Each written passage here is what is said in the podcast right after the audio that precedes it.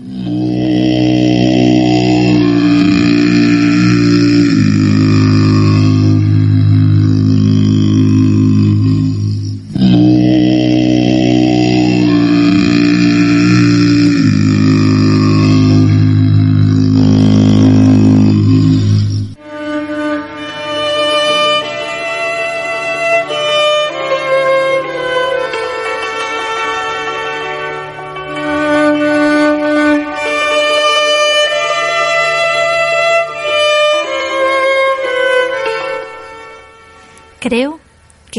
naturaleza está llena de gente invisible y que algunos de ellos son grotescos y feos, otros malvados y estúpidos, muchos de una belleza más allá de lo que hayamos visto nunca, y los hermosos no andan lejos de nosotros cuando caminamos por lugares espléndidos y en calma.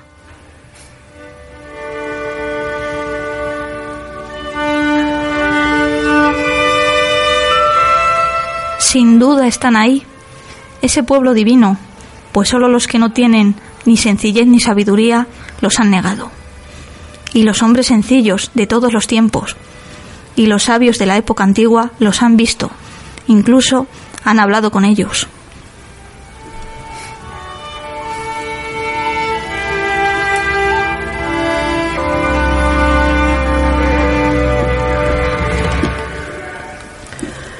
El poeta irlandés William Butler Yeats, autor de las palabras que acabamos de escuchar, que en una ocasión le preguntó a un paisano que narraba historias extraordinarias y que llevaba tatuado en el brazo un indio mohawk si realmente creía en los duendes, a lo que el hombre, sin inmutarse, le respondió, claro, los duendes son lógicos. Quienes formamos parte del prisma, no vamos a pedir a nuestros oyentes que crean en las hadas y en los duendes. De hecho, no vamos a pedirles que crean en nada. Solo que durante la próxima hora nos acompañen a lugares donde la razón tambalea y la realidad parece jugar con nosotros. Porque no está de más recordar que todos podemos en algún momento de nuestra vida ser sujetos de una experiencia visionaria y toparnos con lo que creíamos imposible. Por eso, coincidimos con William Blake, cuando dijo que todo aquello en lo que es posible querer es una imagen de la verdad. O como dejó escrito el más cercano Antonio Machado, nada es verdad ni es mentira, todo es según el color del cristal con el que se mira.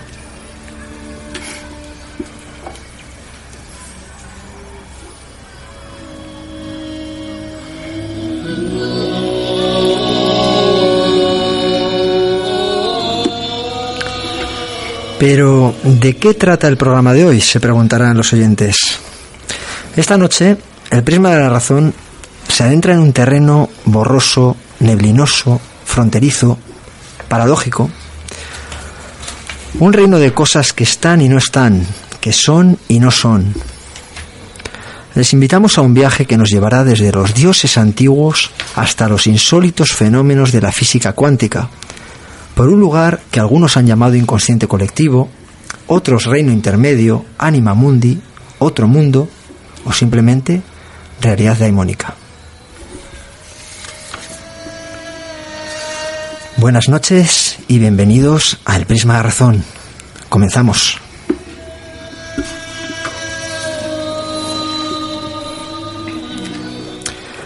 Esta noche eh, un programa deseado y temido casi por partes iguales, ¿verdad? Que se lo digan a David Pérez Ugalde. Sí, la verdad es que sí. Que esto en realidad se remonta pues a una conversación que tuvimos tú y yo, Juanjo, hace más de un año. Sí. Y en la que yo todavía no sospechaba que iba a terminar participando en un programa como este. No tenía ni idea. Y ahí está el, el origen. Luego la cosa se fue postergando, a mí me fue entrando un poco de miedo y, y bueno, hasta, hasta hoy. Y darán fe Patricia y Juanje, ¿verdad? Buenas noches, chicos. Hola, buenas noches. La verdad es que este programa lo veníamos deseando, ¿eh? Meses y meses. ¿A que Pues sí? Muy buenas noches, desde luego que sí, que era una parte de, de nuestro programa que nos quedaba ahí pendiente siempre, ¿no? Queríamos a hablar a David de la realidad daimónica y por supuesto, pues ya lo tenemos aquí y hoy es el día. Y quien dio el último impulso, quizá, tal vez a golpe de insistencia, fue el quinto micrófono de esta noche, que es Erika Sánchez, nueva en este, en este lado del micrófono. Buenas noches, Erika. Hola, buenas noches. Pues sí, ahí le he estado un poco metiendo presión a David para conocer un poquito de la realidad daimónica, eso de lo que he oído hablar y nunca he llegado a profundizar. Y que pocos entendemos. Hoy la voz va a ser David. Casi y, únicamente. y bueno, y tampoco sé yo si, si soy la persona más adecuada para, para hacerlo mm, y si yo termino de entenderlo tampoco, porque, en fin, es un tema complejo. Es casi filosofía, ¿verdad?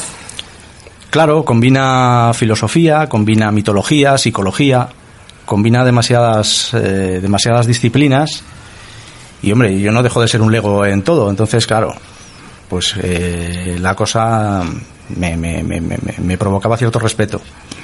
La verdad es que esto de la realidad daimónica es muy, muy radical, muy ambicioso, pero a ver, radical me refiero a, en el sentido más puro de la palabra. Es ir a la raíz, ¿no? De muchos fenómenos de los que venimos hablando aquí a lo largo de esta temporada en el prisma de la razón. Es ir a la raíz del misterio, si es que hay una única raíz, claro. Realidad daimónica. Ya ha aparecido varias veces estas palabras, como estamos comentando en varios, bueno, a través de Evox lo hemos mencionado muchas veces, ¿verdad, Erika? ¿Verdad, verdad? Hemos pedido este programa una y otra vez. Y bueno, vamos a empezar por el principio, porque David, ¿qué es la realidad daimónica? Bueno, pues empecemos diciendo que en realidad en el prisma de la razón ya se ha hablado muchas veces de esto. Lo que pasa es que no le, que a lo mejor no lo hemos llamado así, ¿no? Eh, en esta temporada y en, y en la anterior, pues eh, se, ha, se, ha, se, ha, hablado de, este tema en programas, por ejemplo, eh, de esta última temporada que así a bote pronto me acuerde, pues el de apariciones en la carretera, todo lo que tenga relación con el fenómeno ovni, humanoides en Cantabria, luminarias, visitantes de dormitorio, todos esos fenómenos entran dentro de lo que de lo que se llama realidad daimónica. Que resumiendo mucho mucho no es otra cosa que lo que, que la experiencia visionaria que comentaba Juan G al principio en la introducción.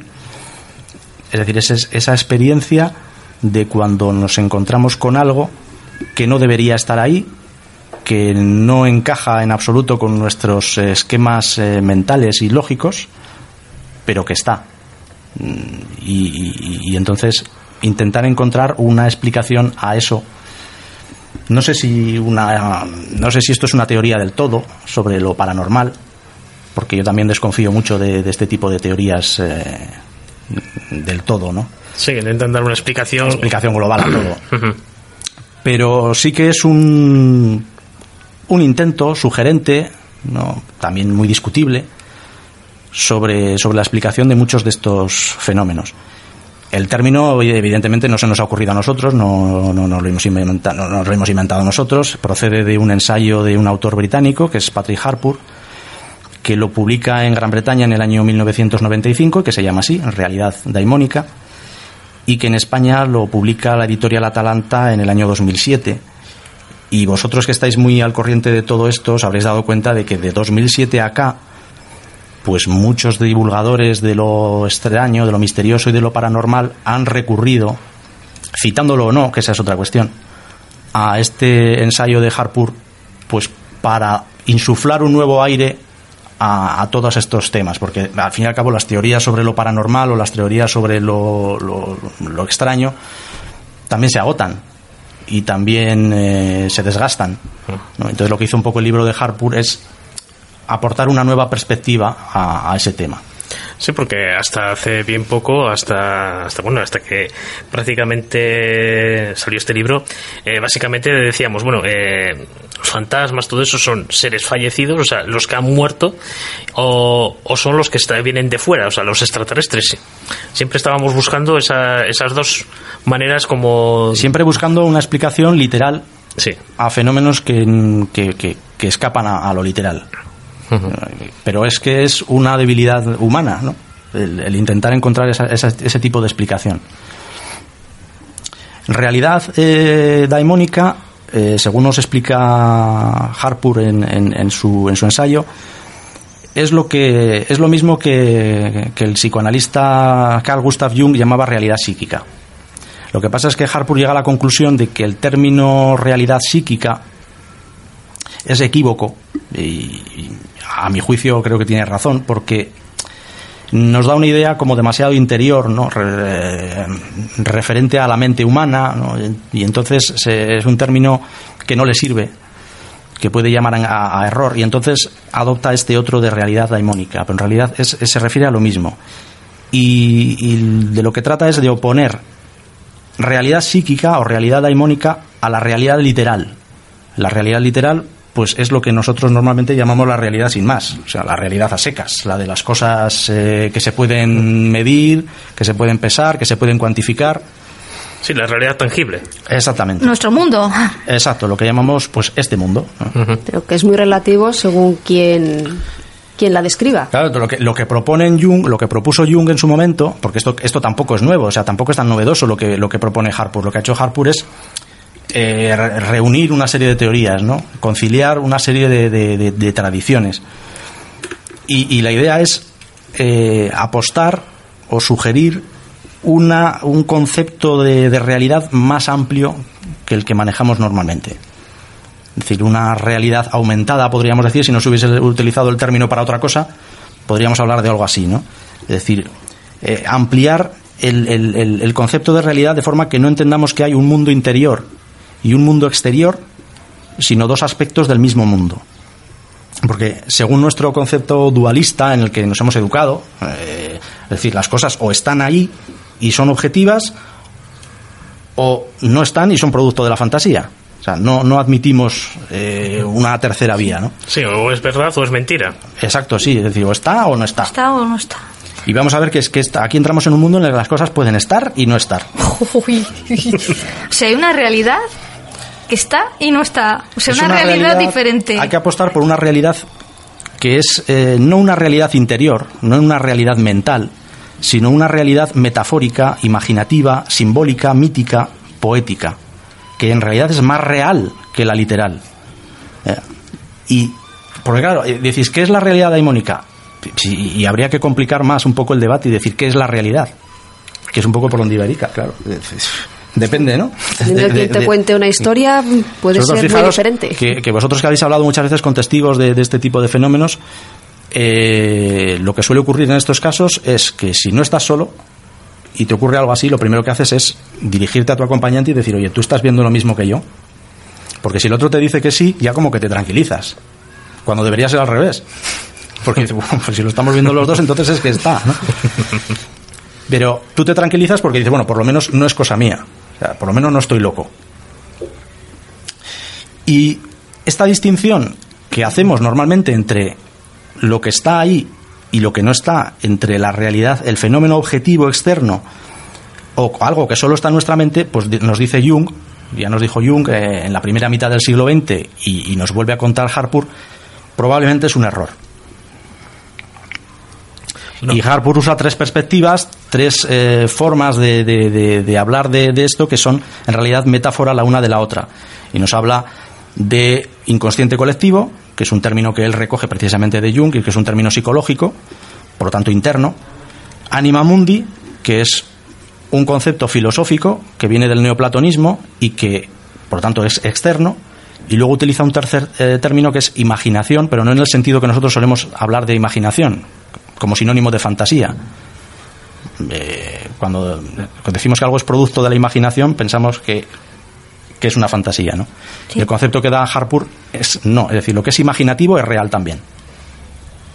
Claro, es que, es que David, eh, permíteme, yo lo que me doy cuenta es que tanto, bueno, los oyentes como nosotros aquí, para entender este programa tenemos que hacer un barrido de, de todas nuestras ideas, de todos nuestros conceptos, quiero decir, que resetearnos un poco, porque son ideas y conceptos totalmente diferentes. Me, me está encantando, Exacto, pero sí. lo estoy empezando a entender cuando entro en esa onda, de hacer lo que digo, un, re- un reseteo de mí mismo. Y es muy difícil, claro, es muy difícil a estas alturas ya. Sí. Hasta, hasta a estos años, ¿no? ya eh, No, con ideas tan preconcebidas. ¿no? romper con, con todo ese dualismo que viene de, pues, de, de- de- de Descartes y que y, y- y con esa idea de que las cosas eh, es que las cosas físicas no son solo literales Eso es. tienen todo ese trasfondo ¿no? la, la imaginación lo transfigura todo vemos el mundo al mismo tiempo que lo transformamos y en el fondo lo que estamos hablando es de esa zona intermedia aquí alguna vez hemos he utilizado ya el término del reino intermedio que está eh, que sería realidad psíquica, realidad daimónica, que en el fondo es lo mismo que lo que los griegos llamaron psique, que es la psique, que es sinónimo de lo que los eh, romanos llamaron ánima, que es el alma. En el fondo de lo que estamos hablando es del alma, es decir, de un reino intermedio entre lo físico y lo espiritual. Un reino habitado por los daimones. Bueno, David, en este punto ya obligatorio, ¿quiénes son o qué eran los daimones? Bueno, los daimones, eh, daimon es un término griego que, que en principio empezó mm, significando una fuerza divina personificada que no era ni buena ni mala y luego fue evolucionando en el tiempo eh, hasta denominar a una serie de seres intermediarios entre los dioses y los hombres o protector de los hombres en el sentido socrático y que luego pues fue evolucionando y que está en el origen además etimológico de la palabra española demonio. Por lo tanto, los daimones a lo largo de la historia les hemos dado muchos nombres y les hemos llamado dioses, les hemos llamado demonios, ángeles, genios, ninfas, hadas, duendes, fantasmas, santos, vírgenes, damas blancas, duendes, pues, ya he dicho duendes, extraterrestres, musas, complejos, son todos lo mismo. O sea, están con nosotros desde las cavernas y nos van a acompañar hasta el fin de los tiempos. Pero según Harpur, también adoptan otras muchas apariencias. Perros negros de enormes dimensiones en los caminos de Inglaterra, de los que también habéis hablado aquí, que se desvanecen ante la atónita mirada del testigo. Felinos misteriosos que luego nadie es capaz de rastrear. Monstruos de infinidad de lagos del mundo y ya en uno de los capítulos más eh, controvertidos y más difíciles de asimilar eh, del ensayo de Harpur, los círculos de las cosechas, que él también les da una naturaleza daimónica y que claro, ahí ya eh, ahí ya sí que chocamos como las moscas contra el contra el cristal, ¿no? Es decir, difícil entender esto. No voy a entrar en, en el tema porque es bastante complejo y pues en el futuro siempre podremos dedicar un programa a los círculos de las cosechas. Pero bueno, los daimones son eh, ¿qué les caracteriza? Pues son paradójicos, es decir, tienen atributos contradictorios, eh, son marginales, es decir, esta- aparecen en los márgenes, son fugitivos, son materiales e inmateriales a la vez, personales e impersonales, es decir, personales hacen eh, referencia a eh, circunstancias personales del testigo que los ve, a su, a su propia experiencia, a su propia biografía, pero al mismo tiempo no. Son objetivos y son subjetivos, son internos y son externos, buenos y malos, a veces guías y a veces censores, protectores y a veces nos sacan de quicio, cambiantes, adaptables, aparecen en, las, en, en- en- sitios y y en zonas fronterizas. A veces son impulsos irracionales, como en, esta fa- en la frase famosa que a veces decimos, esto lo hizo o lo hice, eh, estaba fuera de mí. ¿Cómo que estaba fuera de mí? O sea que en el lenguaje cotidiano ya tenemos esa idea de que actuamos desde fuera de nosotros. Y en el fondo están ahí, yo creo, para cuestionar todas nuestras convicciones racionalistas, materialistas y contra lo que se suele pensar que hay que estar un poco predispuesto, ¿no? Para, para este tipo de experiencias y para y que esto es cosa de, de- gente que, que ya va predispuesta hacia, hacia ello, pues nada de eso. Es decir, eh, muy vamos, de hecho sucede que no es preciso creer en ellos para verlos y que muchas veces quienes quieren creer y desean con todas sus fuerzas verlos no lo logran. Según una explicación, hay una explicación más compleja y otra más sencilla. La sencilla es que estas personas, como muchas veces habéis hablado aquí de la maldición del investigador, ¿no? Sí, sí. Sí, sí. Eh, eh, podemos decir que ya estáis daimonizados. Es decir, ya estáis abiertos a, a la imaginación, ya estáis abiertos al misterio y entonces el anima mundi, o como lo queramos llamar, no necesita mostrarse con vosotros de una manera contundente. Ya tenemos la respuesta. Fijaros. Y hay, y hay- y hay otra, un poco más elaborada, pero bueno. Y son seres que si pensamos que están solo en nuestra mente, aparecen fuera, dejan rastros aparentemente objetivos, que convencen a los crédulos, pero que son absolutamente insatisfactorios para los escépticos.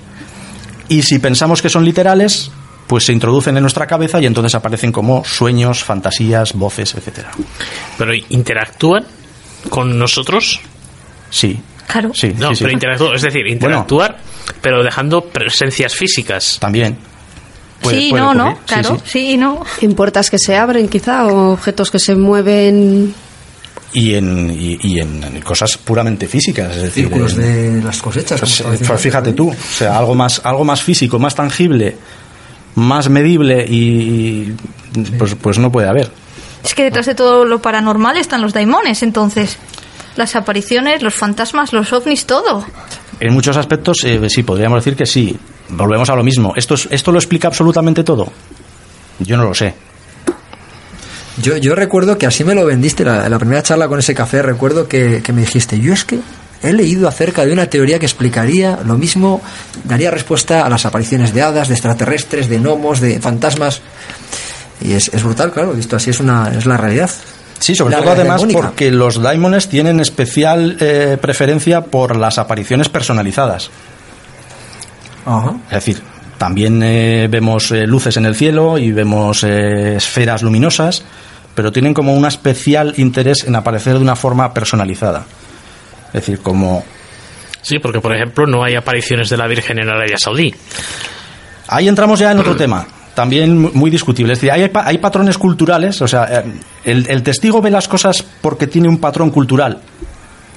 Sí, hay una cierta respuesta a patrones culturales, pero no necesariamente. Claro, que, es, que es un poco lo que muchas veces se ha dicho. Es decir, eh, eh, un japonés que no sabe absolutamente, creo que es además el ejemplo que pone Harpur, un japonés que no sabe absolutamente nada de la leyenda de un lugar al que ha ido de turista y al que de pronto se resulta que se le aparece el monstruo del lago típico de, de esa zona, pues muchos dirán, bueno, de alguna manera inconsciente ha llegado hasta él esa información y la reproduce, ¿no? Pero mm, no es la respuesta que más le satisface precisamente ni, ni- satisfaría ni a Jung ni, ni a Harpur, por, por ejemplo. O sea que sí que hay ciertos patrones culturales, por aquello mismo, de que no, no se le aparece la, la Virgen a un budista, pero al mismo tiempo sí que ocurre que se aparecen determinados eh, daimones, sobre todo los que están ligados a un lugar, a gente que, que es lo que os comentaba antes, como no, no necesitas creer en ello para que se te aparezcan, por lo tanto, no está ligado necesariamente a tus creencias o a tus patrones culturales. Sí, porque por ejemplo, eh, testigos que, que hemos entrevistado, ¿no? De, de humanoides, como, como los que vimos en, en la zona de las merindades, eh, el patrón que marcaba, eh, marcaba uno de los testigos, que era un ser alargado, con una forma extraña de andar, unas extremidades extremadamente largas, de, de negro completamente, pues digamos ese patrón se ha repetido en otros, eh, en otros avistamientos, en otros encuentros con, con seres de este tipo supuestamente no tiene ninguna relación entre ellos, pero estaban ahí, o sea, eran el mismo. Hombre, hay, hay efectivamente hay una respuesta que tiene que ver con, pues, con determinados eh, elementos que se ponen de moda.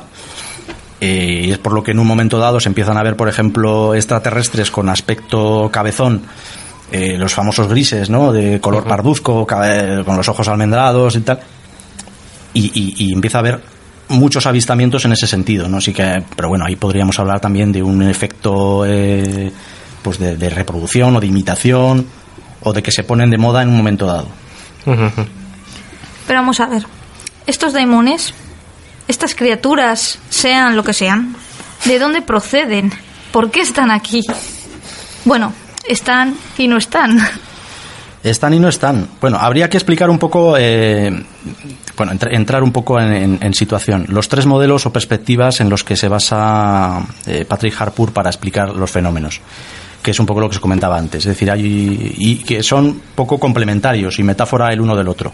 Uno es un concepto psicológico eh, interno que viene de Jung y que curiosamente, pese a la complejidad extraordinaria de la obra de Jung, que es muy prolija y muy extensa y muy compleja, yo creo que es el que más fácil nos es para, para, para nosotros, para hombres y mujeres de- de esta época, de entender. Eh, de forma muy resumida, a ver si lo puedo resumir eh, todo lo que pueda. La idea es que eh, en la psique humana hay una parte consciente y una parte inconsciente. Vale, esto es fácil, es decir, una parte consciente, que es donde está todo aquello que podemos recuperar a, voluntad, y luego la parte inconsciente, que es aquella de, donde hemos ido, mm, donde se han ido quedando cosas, aspectos que hemos ido reprimiendo o que desde luego no podemos recuperar eh, eh, a voluntad. Lo que ocurre es que Jung se da cuenta, escuchando los sueños que le cuentan sus pacientes, que en esos sueños hay elementos que de ninguna manera pueden coincidir con la propia experiencia del paciente o con su biografía. Es decir, son elementos, él encuentra ahí elementos que coinciden pues con, mitos de otras culturas, empieza a ver que hay demasiadas coincidencias entre mitos y leyendas de culturas muy lejanas en el espacio y en el tiempo. Entonces empieza a elaborar una, teoría de que en el ser humano eh, hay lo que él llama unos arquetipos, es decir, comunes a toda la especie, e incluso a veces encuentra en los sueños de sus pacientes elementos simbólicos que proceden de la alquimia,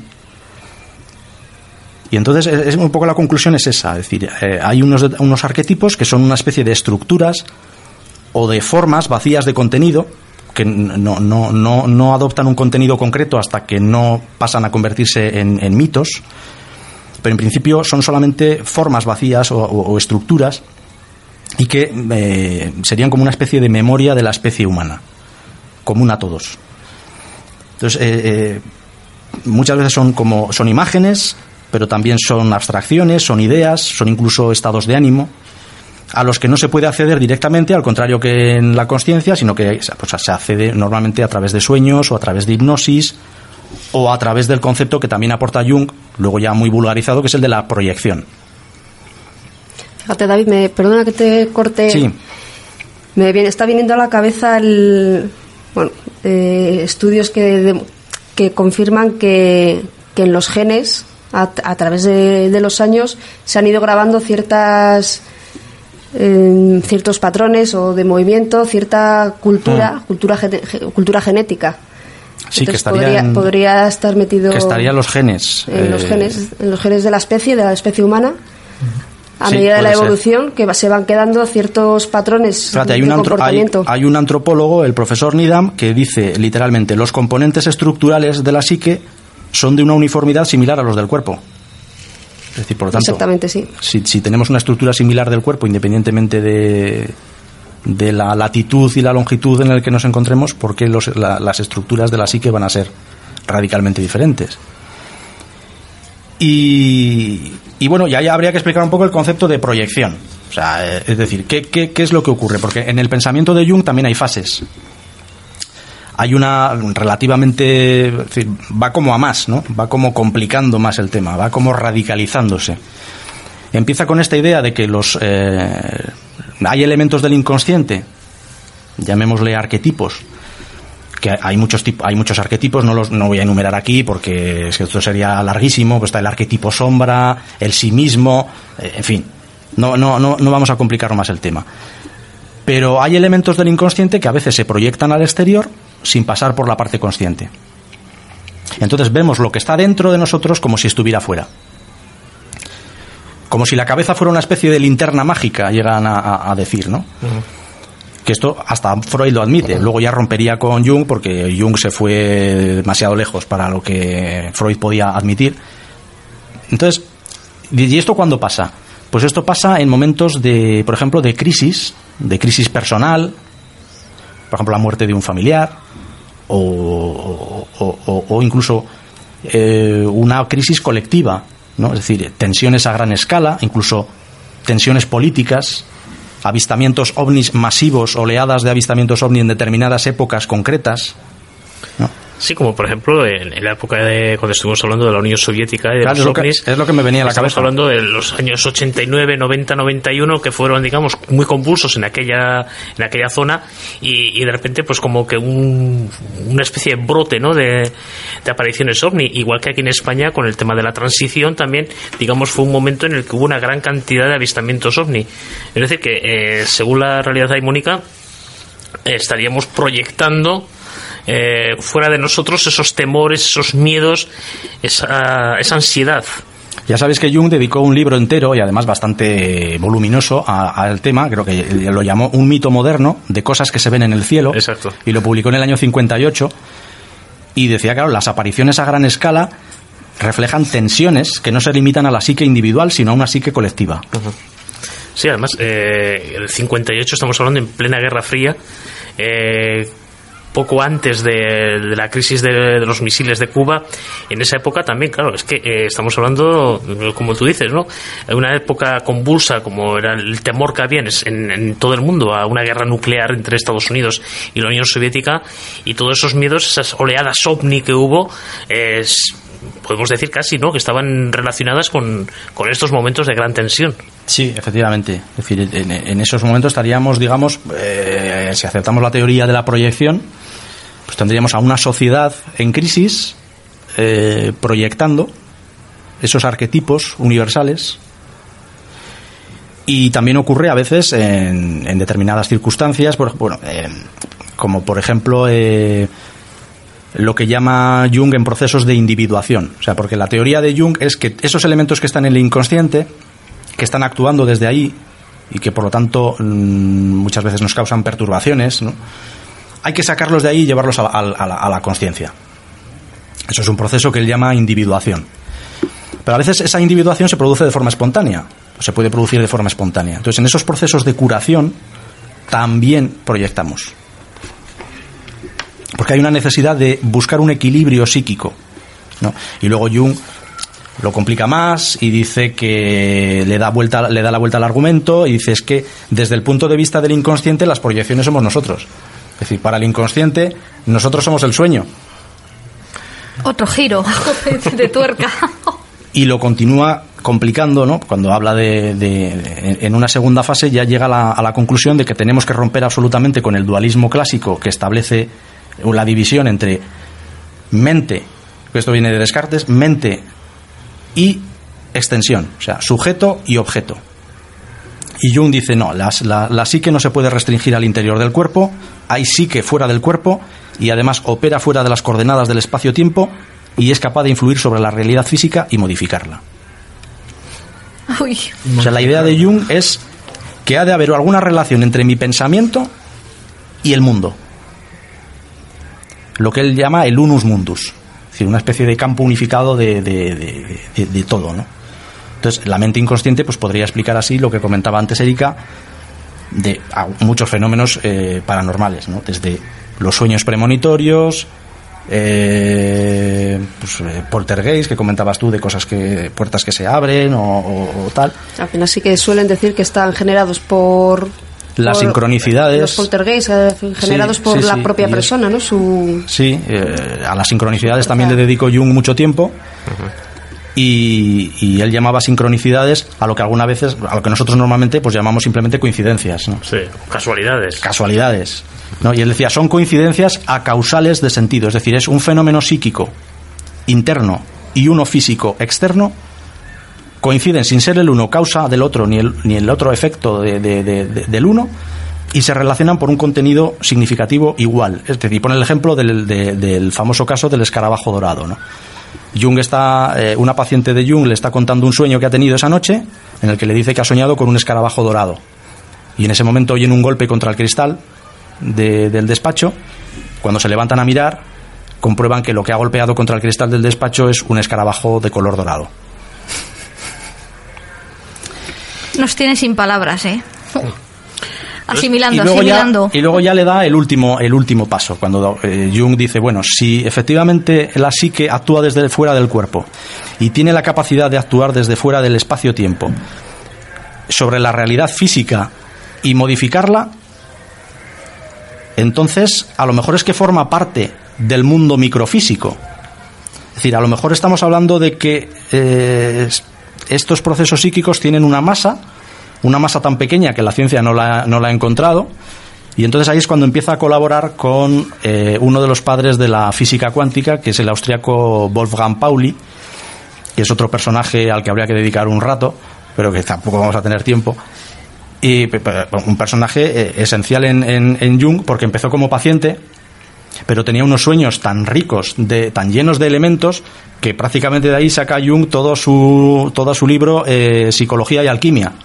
Y luego ya se convierte en colaborador. Entonces llegan a la conclusión de que realmente de lo que estamos hablando es de una eh, pues, de algo que ya a mí se me escapa y aquí ya me perdonaréis que es el mundo ya de la física cuántica es decir el mundo microfísico donde donde ya claro todo todo todo esa psique que, que pensamos que es algo etéreo y en realidad actúa a nivel microfísico Si nos dices que también controlas en física cuántica, me he hecho a llorar aquí mismo.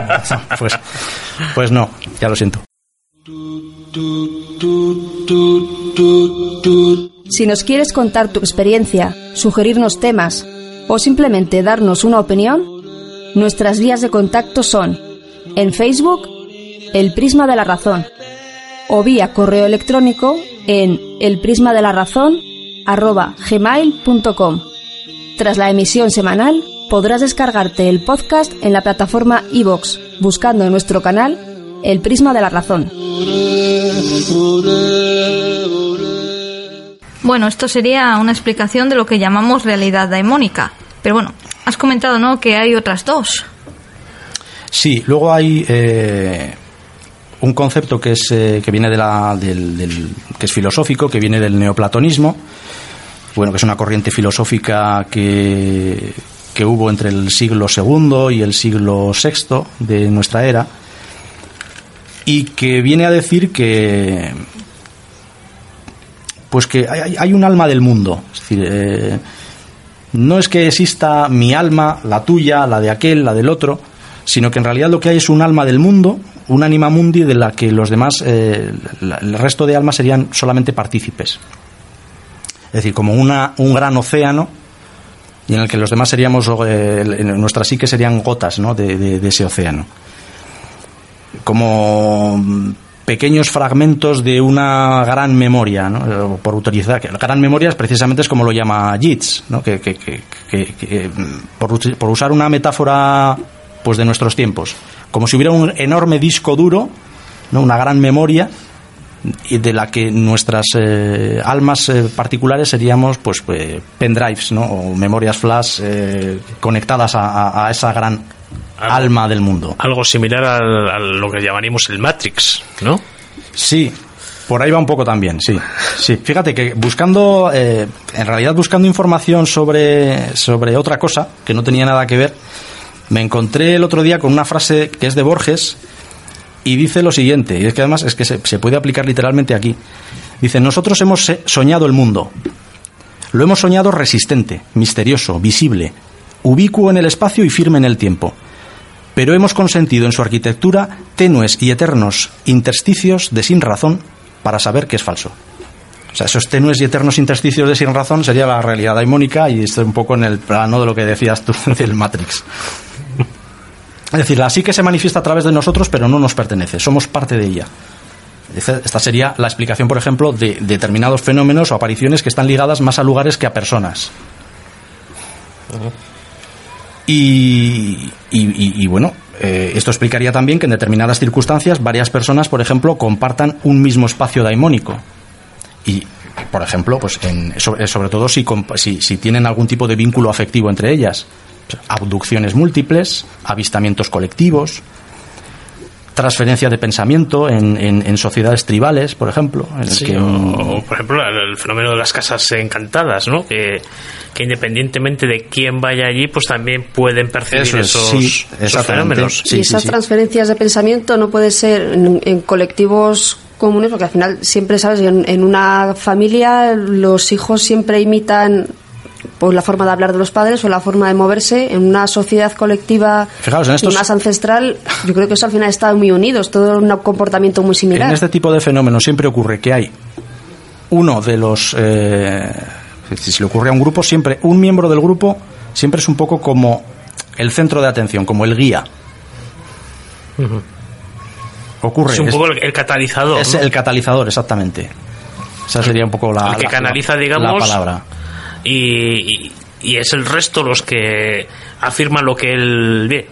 Pero en, eh, antropólogos han encontrado en algunas sociedades tribales, en algunas sociedades eh, primitivas, que tenían entre ellos ma- más una conciencia colectiva que una conciencia individual. Y entonces no es que llegara, no es, no es que tuvieran un un- una comunicación telepática, sino que tenían efectivamente una, una, Una misma forma de pensamiento, Exactamente, un- de- una, una conciencia colectiva que les permitía comunicarse entre ellos sin necesidad de, de- de exteriorizarlo. Al final las, las- esas vivencias colectivas, mm, no sé si le llevan a, pues, a sentir o a reaccionar de una misma forma cuando suceden, pues sí que luego es sencillo que, que por aislados se dé esa respuesta a la situación. Sí, sí, sí, sí. Pero eh, eh, esta teoría del anima mundi, que nos puede parecer muy remota y, y muy antigua y un poco pues, difícil de entender, pues eh, incluso alumbra algunas teorías científicas. Por ejemplo, la teoría del magnetismo de la Tierra o la teoría de la gravedad de Newton, que no olvidemos que estuvo 20 años estudiando alquimia. O sea, el famoso científico Newton era alquimista.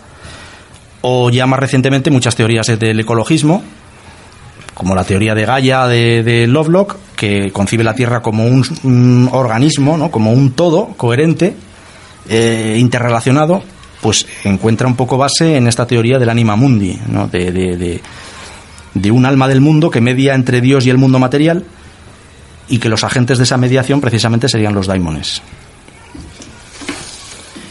Y luego la tercera, la, la tercera, la tercera metáfora que aporta Harpur, que ya es un poco más compleja porque parte del término imaginación, y claro, nosotros como tenemos esta, este vicio de entender que lo que es imaginación es mentira y es falso y es eh, fantástico, pues nos resulta un poco difícil, pero bueno, es, eh, es distinguir, es una, una idea que viene del romanticismo y que parte de entender que hay un, una, una imaginación primaria y una imaginación secundaria.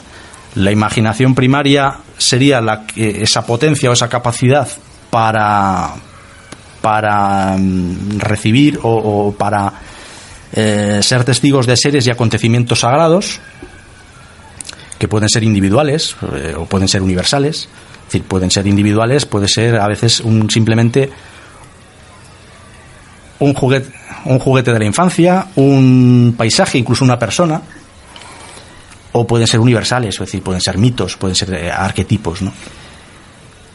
Y, son esas experiencias en las cuales mm, pueden ser de muy variada naturaleza, pero que siempre se caracterizan por un elemento que es el, el sobrecogimiento. Es decir, la, la percepción pasada por el filtro de la imaginación se convierte en- en- una visión si a la imaginación le negamos esa autonomía, si, le- si, si la restringimos, entonces acaba manifestándose de forma externa y de forma contundente. Nos encontramos con este tipo de fenómenos. ¿no? Y luego está la imaginación secundaria, que es la que nos sirve para procesar la primaria, para que no nos volvamos locos. Entonces muchas veces es lo que permite a los artistas todo ese mundo de, de- de la imaginación, de lo, de lo trascendental, de lo sagrado, transformarlo en obras de arte y de esa manera canalizarlo. ¿no? Sí, artistas, eh, lo- bueno, la- la- los visionarios que fundan religiones o, o sectas, ¿no? Podríamos decir. Yo creo que hay que distinguir. Yo creo que, que la imaginación secundaria precisamente está para salvarnos de tanto de la locura como de caer en esa paranoia o en ese o en ese fundamentalismo. Es decir, el que lo canaliza a través del arte no no entiendo yo que se acabe convirtiendo en un líder de una secta o en un visionario religioso. Lo procesa de otra manera. O sea que es la secundaria la que nos evita la paranoia. Eso es un poco sí. Eso pronto y rápido, sí. Pues eh, bueno, después de teorizar un buen rato, eh, si os parece podemos hacer una enumeración de encuentros con, con diversas entidades y ver algunos puntos en común que tienen que tienen ellos. Sí, de esto en realidad sabéis vosotros más que yo, sinceramente. O sea, sabéis, por ejemplo, que no hay dos casos iguales, aunque muchas veces se diga que se reproducen ciertos patrones, pero dos casos iguales no hay. Porque no hay dos realidades iguales. Sí, porque mm, siempre hay elementos recurrentes, a veces eh, son similares, unas veces por analogía, otras veces por oposición, pero dos casos iguales no hay. De la misma forma que es muy difícil hacer una clasificación de seres o de, o de, o de, o de visiones, eh, porque además las manifestaciones daimónicas coexisten en, el tiempo, es decir, eh, hay una teoría que sería decir que lo que en siglos anteriores eran hadas, hoy son extraterrestres. Y dentro de unos años, cuando se dejen de poner de moda los extraterrestres, pues serán otra cosa. Pero no, tampoco es exactamente así. Sí que es verdad que hay algunas veces que se ponen de moda y hay determinadas, lo que hablábamos al principio de los patrones culturales, pero no es que evolucionen ni una sustituyan a otra, sino que se pueden poner de, eh, se, se, se, pueden simultanear en el tiempo y de hecho lo hacen. Uh -huh. Cuando cuando se pensaba hace mil años, hace mil años ya se decía en, en, Irlanda que la creencia en las hadas estaba declinando. Y sin embargo, hace menos de 100, cuando Yeats o Lady Gregory se fueron a, a los pueblos a recoger eh, esos testimonios orales de la gente, se encontraron con que esas tradiciones estaban absolutamente vivas uh -huh. y que la gente seguía tratando con, con, con estos seres. Que además dice Harpur de una manera muy, muy curiosa, Dice, unos parecen del pasado, siempre se están yendo, pero no, nunca terminan de marcharse, que serían todos estos, ¿no? Las hadas, los duendes. Y otros parecen del futuro, por su desarrollo tecnológico, siempre están viniendo, pero nunca terminan de llegar, que serían los ovnis. Sí, sí, sí. El otro día escuché, estaba escuchando hablar en la radio al director de Datapuerca y comentaba que, igual ahora mismo no recuerdo, convivieron dos dos especies, que era el... Sí, los neandertales, eh, los neandertales con, y el Homo con el Homo sapiens. Y hablaba de... comentaba que se encontraron uh -huh. y que ese encuentro, dice, lo más parecido a, como, a explicar cómo fue ese encuentro es como cuando nosotros hablamos de encuentros con, con extraterrestres. Porque eran dos especies... Sí, dos especies distintas. Totalmente distintas, totalmente absurdas y que ninguna de las dos sabía que la otra existía. Entonces, pues era como se estaban negando, pero eran dos realidades que estaban y conviviendo. que se llegaron a cruzar porque tenemos sí, genes sí, sí. Ne neandertales. Sí, sí. Bueno, pues eh, si hacemos así una catalogación rápida de, circunstancias en las que uno se puede encontrar de estas experiencias con los daimones, pues eh, yendo así un poquito de prisita. La, una, una aparición tipo, por así decir, ¿no? Viene precedida por la visión de luces móviles en el cielo a ras de suelo. Ya hemos hablado aquí de las luminarias, de luces feéricas, etcétera, ¿no? Esas luces que se ven muchas veces en Irlanda que viajan de un rad a otro, ¿no? Los rads son estos eh, túmulos que suele haber en Irlanda, estas pequeñas elevaciones de terreno, uh -huh. que muchas veces han entendido que son la entrada al país de las hadas. Y no es raro ahí ver este tipo de fenómenos y de luces que se mueven de un lado a otro. Sí, como en el País Vasco también. Sí, Sí, bueno, estamos hablando en todo el norte, es decir, claro, esto es eh, todo el norte de España, el noroeste, tiene mucha relación sí, con, esas, con, ese tipo de folclore. Esas, esas luces que van de, en este caso en el País Vasco, pues es de, de, un, de unos montes a otros, en Cantabria también, en, de una peña a mm. otra, tienen esos elementos en común. Luego, eh, si la aparición es, digamos, más o menos antropomorfa, pues eh, visten de una pieza o visten de un solo color, una especie de mono, o el testigo no lo recuerda bien, o no se fija, y rara vez se llega a fijar o llega a ver los pies, que también es curioso. Sí, sí, se repiten muchas apariciones de la carretera o... Sí. De Eso seguro que no me pasaría a mí. Miraría sus zapatos, seguro. Luego, eh, pues sin embargo, una parte de la anatomía que sí suele tener mucha importancia son los ojos ojos grandes, ojos llamativos, ojos brillantes, o a veces con, incluso con un fulgor de color rojo.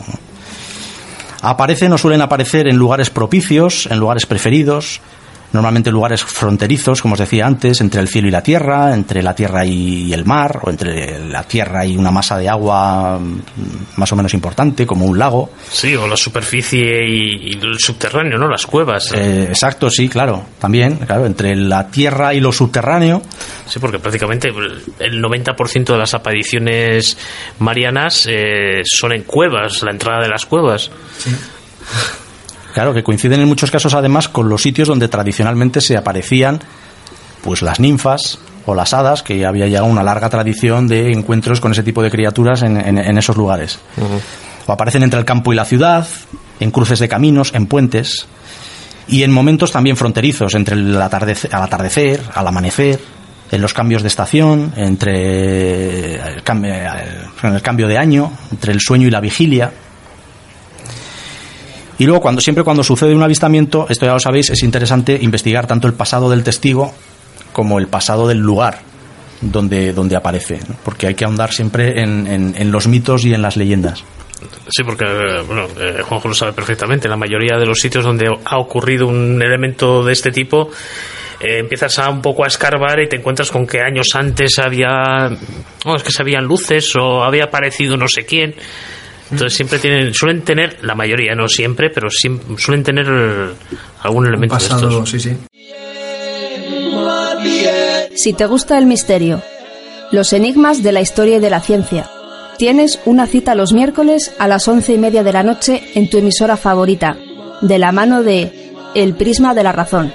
No te lo puedes perder. Bueno, además, el acontecimiento daimónico suele suceder en un ambiente raro, onírico, como de encantamiento, es decir, todo parece real y como soñado a la vez. Y suele haber una distorsión del espacio y sobre todo del tiempo. El tiempo se detiene o se comprueba a posteriori que ha pasado mucho más tiempo de lo que le parece al testigo, porque hay un intervalo que no consigue recordar. El tiempo se deforma, lo mismo a bordo del ovni que en el país de las hadas, donde se decía que quienes pasaban un tiempo en el país de las hadas volvían a la realidad y había transcurrido un tiempo diferente, ¿no? que iban eh, Y luego, pues ya como se recomienda tener un trato diferente con los daimones, es decir, prestarles atención o pueden llegar a ser amenazantes o pueden llegar a ser agresivos. No tratarlos de forma hostil, pero tampoco ignorarlos. O pueden ocasionar parálisis, insensibilidad, sensación de quemadura o de radiación, incluso desórdenes psíquicos. Y también encontramos pues huellas físicas como cicatrices o estigmas, y también curaciones inexplicables, ¿no? que se suelen mostrar como prueba de que ha sucedido el encuentro.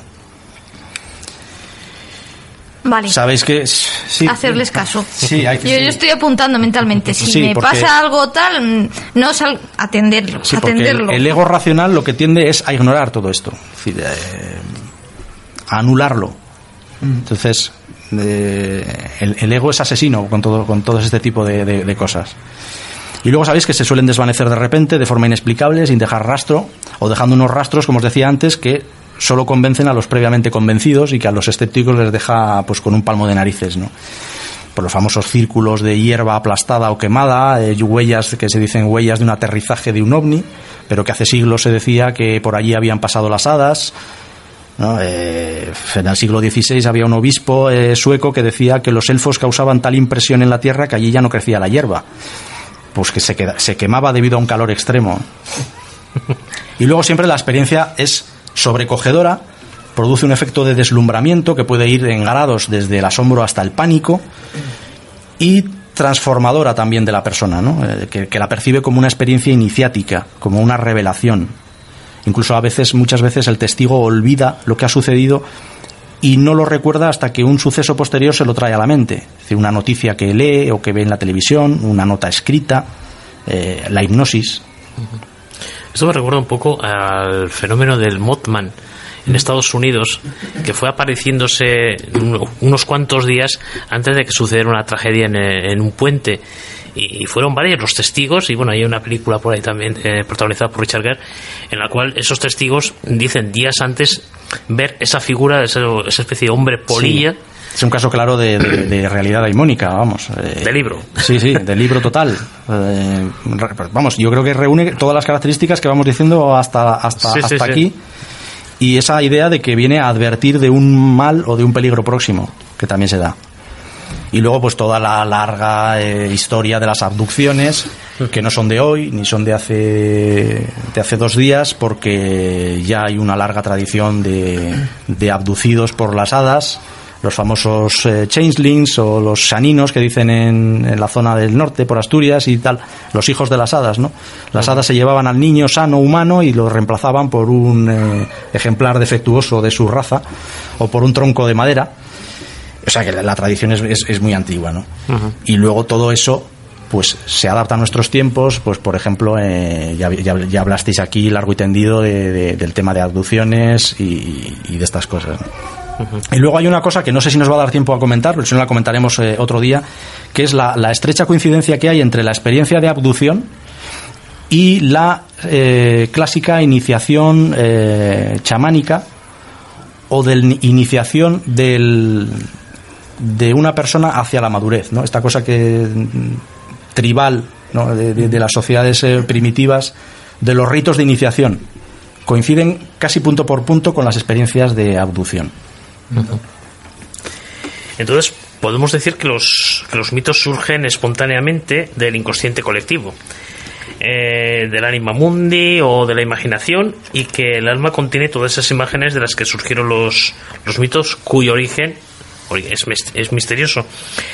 Eh, no son relatos literales an- antiguos, sino verdades psicológicas que nos dicen quiénes somos y regresan una y otra vez bajo distintas manifestaciones como variantes unos de otros. Varían los acontecimientos, los contenidos, pero la estructura permanece. Ese es un poco el resumen de, de la idea de, de Jung sobre los arquetipos y los mitos, sí. Y como dice además, eh, hay una, una frase de un historiador romano que era Salustio que dice, estas cosas no sucedieron jamás, pero son siempre. Vale. La verdad es que el tiempo se nos, se nos va acabando. Es un tema tan extenso, tan extenso eh, y tan apasionante que da una pena terrible eh, acabar. Pero mm, me gustaría, me gustaría antes aclarar algo, porque por lo que hemos ido viendo, eh, los daimones han ido pasando por diferentes etapas, ¿no? A lo largo de la historia. Eh, imaginemos que ha habido épocas más propicias para ello y otras en que se han visto ignorados y hasta perseguidos. ¿Podemos, David, llegar a hacer una, una breve cronología de ellos? Pues sí, mira, lo- os lo voy a intentar resumir mucho. Eh, la época más propicia, como podéis imaginar, para, para los daimones son en las sociedades primitivas, que son animistas, es decir, que se resumen en esa frase de todas las cosas están llenas de dioses. Por lo tanto, es que se convive con ellos, es que están ahí eh, continuamente. Pero también en el politeísmo, en la antigüedad clásica, griega y, y romana, eh, hay una evolución del daimon que empieza siendo, como os decía antes, eh, un intermedia, una, fuerza divina personificada. Luego Sócrates lo entiende como un intermediario entre dioses y hombres. Con Platón ya empiezan a, cargarse de, de connotaciones negativas. Y, luego ya cuando llega el monoteísmo, tanto el hebreo como el cristiano, este empieza ya a laminar el fenómeno daimónico. Porque el, como dice Harpur también, el alma es politeísta por naturaleza. Entonces, el, el monoteísmo cristiano lo que hizo fue asimilar a algunos y demonizar al resto. Entonces, asimiló, por ejemplo, el- el- la figura del daimon personal, que no hemos hablado, pero que es muy interesante. ¿no? El daimon personal eh, es, una, es, es un ser que, en, en teoría, nos acompañaría desde que nacemos hasta que morimos Nuestro ángel de la guarda. El ángel de la guarda, de, de- que es lo que hace el, el cristianismo, ¿no? cristianizar esa idea que, es, eh, que viene de Grecia, que procede un poco de Sócrates, que tenía un daimon personal que se manifestaba solamente para decirle que no. Era lo único que, que hacía. Decir, normalmente no intervenía en nada, pero a veces le decían no. Vale. ¿eh? Que es un poco. Como esa madre. ¿no? Pepito Grillo, la como un Pepito ya- Grillo que te llámalo dice... Pepito Grillo, llámalo conciencia, llámalo ángel de la guarda, ¿no? Pero que, que, que, bueno, que lo han tenido muchos. Y Napoleón dicen que tenía un espíritu familiar en forma de esfera brillante o de enano rojo, que también se le aparecía. Lo tuvo Jung, que le llamó Filemón y que era un, eh, un, eh, un filósofo gnóstico que lo tuvo Blake, o sea que muchas eh, personas eh, importantes de, de la historia han sido conscientes de, de- y han entrado en contacto con, con esa eh, es que con ese daimon que nos guía desde nuestro nacimiento, que nos avisa, que es una especie de destino también y que son imágenes del alma. Y Es una personificación de, la- de nuestra conciencia. Sí, podríamos resumirlo así según nuestro nuestra perspectiva, ¿no? Para llevárnoslo a nuestro terreno Sí, sí. y que se manifiesta tanto a nivel interior como sueño, como fantasía, como, como exterior, ¿no? En forma de visiones o de apariciones. Pero que también eh, nos guía y también nos toca las narices a veces, ¿no? Y, y nos engaña y, y- y- en fin. Entonces lo que hizo el cristianismo en el concilio de Nicea es coger esta idea del daimon personal, cristianizarla, como decía Erika, y lo convirtió en el ángel de la guarda. Concilio de Nicea, por cierto, que fue un concilio muy daimónico de por sí, porque fue también el que estableció el dogma de que eh, Jesucristo era Dios y hombre a la vez. Cosa que había mucha discusión entonces eh, sobre el tema, entonces ya se marcó ahí el dogma. No, Jesucristo es Dios y hombre a la vez. Sí. No Dios y hombre a la vez, como en el chiste. que, es, Sí, sí. Que, es, que es reunir los contrarios. O sea, por eso digo que es muy daimónico, que es reunir cosas que en principio no, no pueden ser. O sea, no puede ser Dios y puede ser hombre a la vez. No puede estar y no estar. No puede ser objetivo y subjetivo. No puede ser material e inmaterial. Pues ta- tardaron más de, bueno, 325 años, ¿no? En ponerse de acuerdo. Sí. Y lo que hizo el, el eh, lo que hizo el cristianismo con el resto de los daimones que, que no se le ajustaban a, a- a- a su idea es demonizarlos. Entonces fueron fueron desapareciendo, ¿no? Y fueron quedando relegados a pues a, a la, a- a, digamos a la cultura popular, ¿no? Eh, pero de los círculos cultos se les empezó a considerar como, como algo demoníaco, ¿no? Y incluso lle- llegó a decir eh, Jacobo I que los diablos que convergen en la tierra se pueden dividir en cuatro clases y la cuarta es aquel tipo de espíritus a los que vulgarmente se denomina hadas. Entonces, las hadas se asociaron con las brujas, la- empezó la persecución de las brujas, en fin. Y precisamente por eso la palabra demonio en español viene de daimon, claro, es decir, es una demonización del, del- concepto. Y luego, bueno, luego viene una larga tradición de idas y venidas, de recuperación de la tradición, de persecución. El siglo XVII y el XVIII pues no son muy, muy buenos al respecto, porque es el siglo, claro, eh, primero el empirismo, Descartes, el racionalismo, la ilustración. Pues ahí los daimones pasan de, de- daimonizados directamente a inexistentes. Y ahí nos hemos quedado un poco. Eh, es decir, los daimones empiezan a desaparecer de los hábitats originales, los bosques se sustituyen por cultivos, desaparece lo rural frente al urbano, los campesinos se convierten en obreros, y entonces todo este mundo de, se queda condenado a ser mm, lo que se considera entonces baja cultura. Y ahí empieza el concepto peyorativo de folclore. Estos son personajes del folclore. Mm. Y ahí se quedan. Se les expulsa de la naturaleza y los daimones al final se tienen que refugiar en el único sitio que queda disponible en el mundo, que es el reino subjetivo de la mente. Pero como el reino subjetivo de la mente estaba dominado por la razón, que se había convertido en la gran diosa, pues tuvieron que ir más, más, más profundamente, tuvieron que irse precisamente al inconsciente, que es donde solo se encuentra Jung ya en el siglo XX. Pues anda que no han viajado los daimones, ¿eh?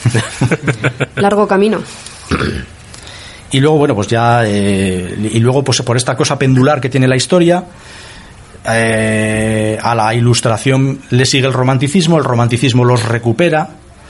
eh, pero al mismo tiempo estamos en el siglo XIX, viene el materialismo filosófico, que es un poco la, la convicción de que todos los misterios al final los revelará la ciencia tarde o temprano. Y por lo pendular, pues también es el gran siglo del espiritismo. No, y, es decir, siempre, al final por algún sitio se acaban colando. ¿no? Y luego viene Jung en el siglo XX con otros autores que lo que hace es coger toda la tradición que había sido ignorada por el racionalismo y que se había eh, refugiado en entornos rurales, conciliar lo oculto con lo escéptico y adaptarlos y darles un- una, una base científica, porque Jung muchas veces se le ha llamado chamán, se le ha llamado visionario, se le ha llamado tal, pero Jung lo que quería ser es un científico. Y algunas de sus obras tardó mucho en publicarlas porque no se atrevía, porque decía, "Eh, los colegas me van a... Pero es lo que quería. Por eso su obra a veces es muy prolija, da muchos datos y da muchas vueltas, porque lo que quiere es darle una base científica a todo eso. No, y, y muy extensas, porque, madre mía. Claro. El libro rojo es. Pues claro, fíjate tú, además, que eso sí que es producto de, de- de una introspección profunda, ¿no? Y luego ya, pues llegamos a esta época y, como os decía antes, de, en la que si la ciencia no cree en lo daimónico ni cree en el otro mundo, pero tiene sus propias versiones del otro mundo y lo llama dimensiones, otras dimensiones, ¿no? Eh, la ruptura del universo newtoniano, ¿no? Eh, esas partículas eh, paradójicas que son cada vez más pequeñas, esos fenómenos que no se conocen por sí mismos sino por indicios, que sabemos que están pero que no podemos eh, percibirlos directamente, como la materia oscura famosa, ¿no? Eh, partículas sin masa, mm, bueno, llegó hasta tal punto la discusión científica sobre, sobre todo esto, ¿no? Sobre cuando se empezó a hablar de, de, estas cosas, que muchos, que muchos físicos dijeron, pero bueno, vamos a ver, ¿estamos haciendo ciencia o estamos haciendo mística? Y, y, y se publica el famoso libro en el año 75, El Tao de la Física, en la que se, se, se, unen ambas cosas, ¿no? Se habla de física y de mística, ¿no? Porque, claro, llegó un momento, es claro, si hay partículas sin masa, que es un poco hacia donde iba Jung. Sí, sí. Es decir, eh, la psique está en ese mundo, ¿no? De, de, de lo microfísico. Sí, porque además uno de los grandes defensores de, de los multiuniversos fue el recientemente fallecido Stephen Hawking, que, bueno, en su último trabajo inconcluso, pues prácticamente decía que los universos paralelos estaban ahí y que, y que eran digamos un poco la explicación a, gran parte de los fenómenos que, que, vivimos en este mundo. Pues nuevas versiones, nuevas eh, adaptadas a, a, a, lo científico de mitos clásicos, es decir, de, de, de esa idea clásica del otro mundo, ¿no? que ya, ya lo tenían los ancestros. Entonces, sí. La ciencia viene un poco a recoger eso y darle una perspectiva asumible por, por, por nuestra época hipertecnológica e hipercientífica. Tú lo has dicho, es, es realmente complicado y desconectar un poco de en esta era en la que todos nos vemos rodeados, incluido esta mesa de teléfonos móviles, de tecnología, es cierto que cuesta a veces, eh, como hablamos antes, resetear y, y, y analizar todo lo que lo que tanto miedo tenías de explicar y yo creo que también has definido. Porque yo creo que nos has dado una lección. Hace poco, fíjate, además lo comenté y no lo quiero dejar pasar, pasar por alto. Un amigo, un buen amigo de este programa, Guillermo, de, de Onda Cero Menorca. Guillermo García, sí. Guillermo García. Un, Aupa, Guillermo. A que admiramos un montón. Y pues fíjate, él, él me recomendó unos podcasts eh, y en uno de ellos se hablaba de, de una teoría, la teoría de la distorsión, que yo me di cuenta que al final era otro nombre, pero es la realidad demónica, ¿verdad? Bueno, la, sí, efectivamente. Esto es obra de alguien que, que efectivamente ha leído o conoce la, el, el, ensayo de Harpur y que lo ha adaptado a su perspectiva o hasta donde él es capaz de, de entender, porque es que es evidente que esto nos lo tenemos que llevar a nuestro terreno. Yo tampoco sé hasta qué punto. Yo también les, lo, lo, probablemente lo simplifico ¿no? y lo vulgarizo. A mí me, me, parece un poco. Sí, y, y, a mí también me pasó, Guillermo, cosas eh, en el entorno de lo que se llama ahora paraufología, que yo creo que sin el ensayo de Harpur no, tendría, no, no se entendería. Efectivamente. O sea, parte de ahí. Lo que pasa es que no pueden abandonar no podemos abandonar, si, usted, si, quien esté interesado en este tema y quiera ver un poco lo, de, lo del tema paraufológico o la teoría de la distorsión famosa, que no me acuerdo ahora de quién es el autor, eh, se dará cuenta de que lo que hacen es llevarse, como no podemos salirnos de nuestras coordenadas mentales, es traer ese mundo pero que lo podamos entender. Adaptarlo a nuestro vocabulario y a nuestra forma de, de entender. Sí, sí, muchas veces, sí, eh, incurriendo un poco en vulgarizando eso o materializándolo demasiado, ¿no? Sí. Pero bueno. Por eso, de ahí la complejidad y ahí agradecer ese esfuerzo que, que somos conscientes todos que, que, que has, has, asumido por, por tratar de no perder rigor y hacer entendible un tema tan tan complicado, tan filosófico como es la realidad. Pero muy, pero que yo tampoco, eh, o sea, aquí no estamos hablando de creencias, o sea, ni, ni, ni creemos ni dejamos de creer, o sea, porque además es que Harpur no lo pone fácil, hace afirmaciones que yo he entresacado algunas que, por ejemplo, eh, contradicen muchas cosas que a veces aquí hemos afirmado como una vía de exploración o de investigación. Es decir, eh, Harpur dice, resumo así muy, muy, muy rápido, porque es que esto es, es muy chocante, ¿no? Y os, va a chocar. Dice, las yo he ido entresacando alguna idea, ¿eh? Las explicaciones causales no son explicaciones, sino partes del propio mito.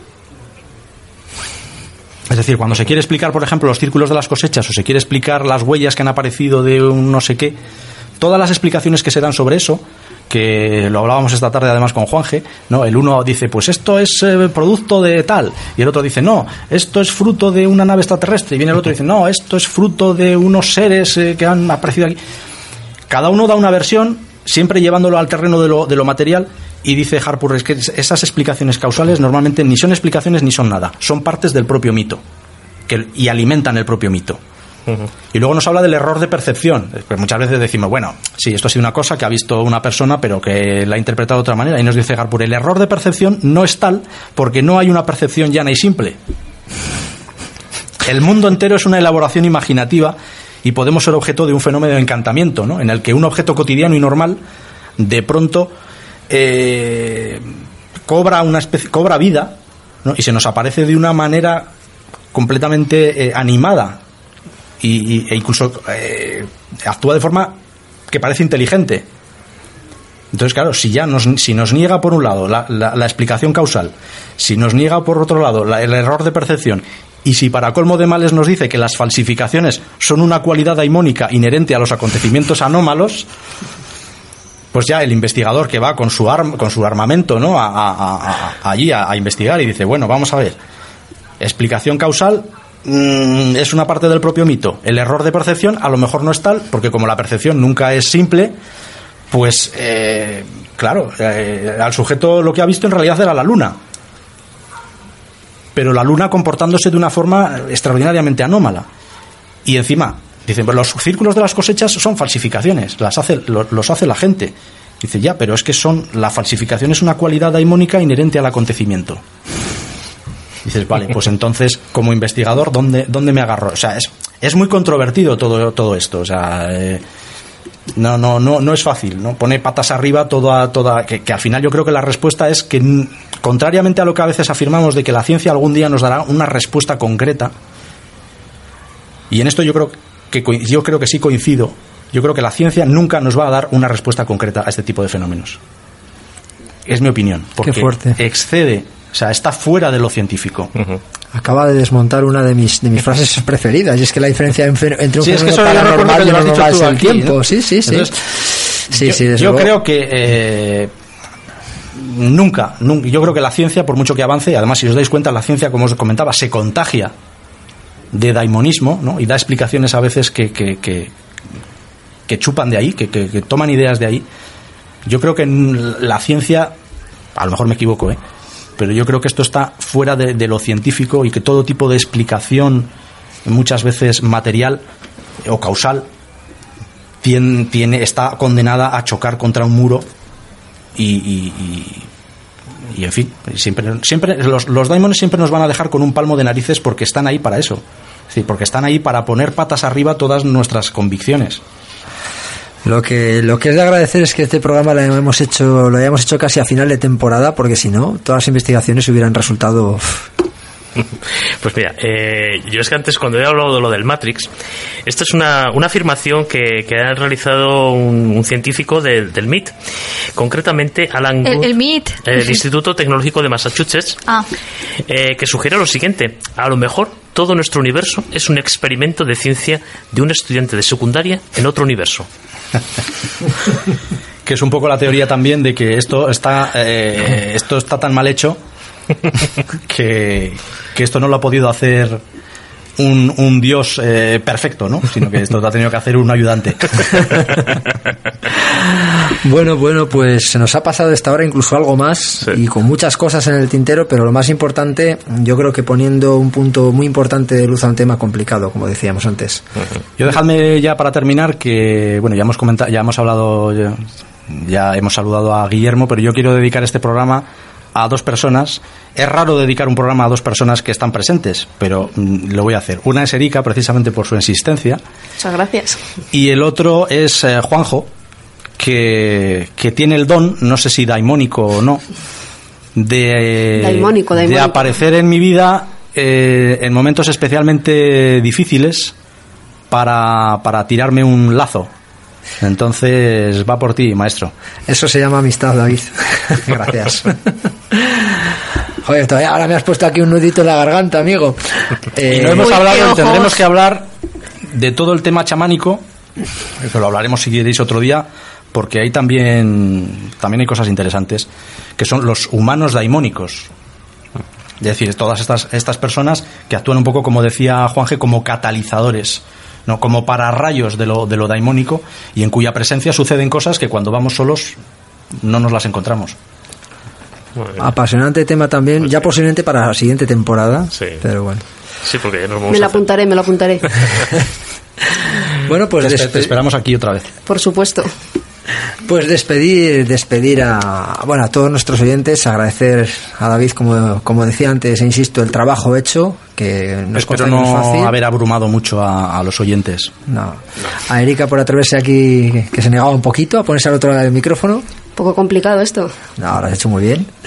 Y bueno, invitar a nuestros amigos oyentes, ¿no, chicos? Ya que decís invitar, y si se me está ocurriendo una idea un poco demónica, y si les decimos a nuestros oyentes que dejen sus preguntas a David y hacemos un Realidad Demónica 2 la siguiente temporada, Oh, bueno, pues yo intentaré modestamente responderlas. ya que esto es tan complejo, Desde mi- si alguien claro. tiene alguna idea, algo que aportar, oye, que nos lo Desde mi escriba. punto de vista, que no deja de ser eh, un filtrado, ¿no? De, de, de- de como yo lo entiendo, que a lo mejor no es la forma correcta de entenderlo, pero bueno. David, eres un valiente porque yo no sé qué blog, no recuerdo de quién era, hacían un comentario y decían, es que ese libro, ¡buah! no hay quien lo entienda, no, no, no lo puedo leer, me lo he dejado a medias, imposible, No, a tú ver, eres un eh, campeón. no, a ver, el, el libro en realidad es muy ameno. Hay que decirlo, es, es, es muy, am- es muy ameno, pero por, pero eh, por otro lado, como os comentaba, aventura ideas y, y conceptos y nos sugiere cosas difíciles de, de asimilar. Entonces a- la complejidad está ahí.